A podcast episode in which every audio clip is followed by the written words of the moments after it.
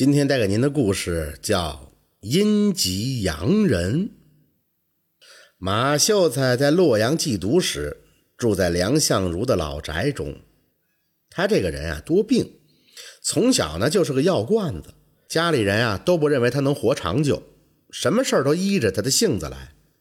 有一天下午，马秀才刚在院中熬好了药，正准备服用，就见有两个公差从外边走进门来，口中呼喊他的名字。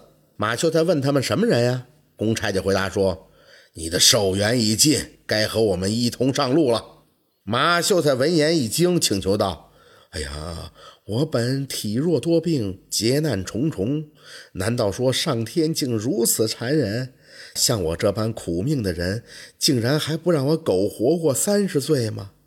请两位大人再看看步子，千万不要弄错了。”其中一个鬼差听了后很同情他，就对另一个鬼差道：“吴启福，你再看看是不是这么回事马秀在家里有个仆人叫吴坤，是平江人。他曾经替这吴坤写过家书，收信人就叫吴启福，是吴坤的父亲。马秀才听了后就问道：“你是江平的吴启福吗？”那鬼差闻言惊道：“你是怎么知道的？”马秀才闻言道。你儿子吴坤一直在我府上做工，过去曾替他写过一封信寄给你，所以知道啊。吴启福听了以后，连忙向他施礼。马秀才道：“啊，既然相遇，还请不要见外，坐下来慢慢谈，可以吗？”于是这马秀才就搬出了酒肉，招待这两位鬼差。两个鬼差见状，很不好意思地坐了下来，装模作样的翻着手中的簿子。马秀才呢，则是很殷勤地向他们敬酒。两个鬼差越来越不好意思，待彼此都喝得差不多的时候，马秀才才问：“这簿子上是怎么写的呀？”吴启福闻言支支吾吾，言语不详。另一个鬼差见状，就小声说：“嗯，记载的事情是对的，你确实应该今天走。”马秀才闻言便大声地哭泣起来，开始悲叹自己不幸的一生。他哭诉得很凄厉，令闻者动容啊！鬼差听了后，都为他而感到不公。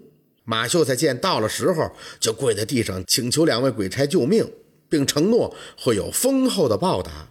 吴启福听了以后，很为难地看向另一个鬼差，而那个鬼差呢，见状便言道：“哎，这一趟啊，由老郭做主吧，一切就依你的意思办。”吴启福就对马秀才说。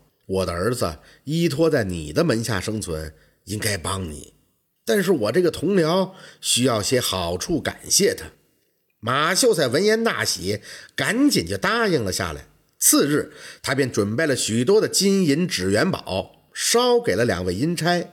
当夜，鬼差又来拜访他，说：“感谢你的厚赐，所托之事怎敢推辞呢？只是以后有关佛道法会，一定要远避。”不要让神鬼知道这些事，不然将祸及你我呀！此事切记。马秀才呢，满口答应，又招待了他们，双方才都尽兴而别。自此以后，马秀才不再去佛道场所，远离各种法会丧驾之事。一年多后的某一天，马秀才走在大街上，突然看见很多人抬着什么东西从远处走来。他一时也看不清楚，就问旁人这是干什么。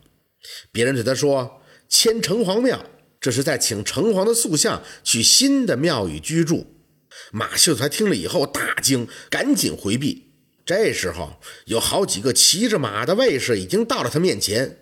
其中一个首领模样的人指着马秀才，很疑惑地说：“嗯，这个人应该死了，怎么还能出现在这里？”马秀才很慌忙地逃了回家，刚歇了没一会儿，就见四五个鬼差闯了进来，恶狠狠地给他上了刑具。马秀才大声地求饶道：“不要错拿我！”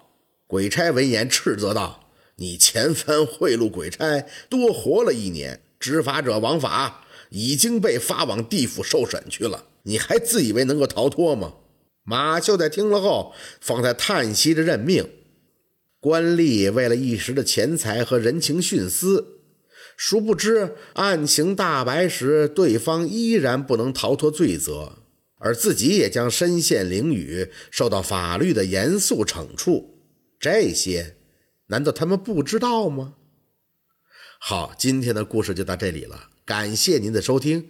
喜欢听白，好故事更加精彩。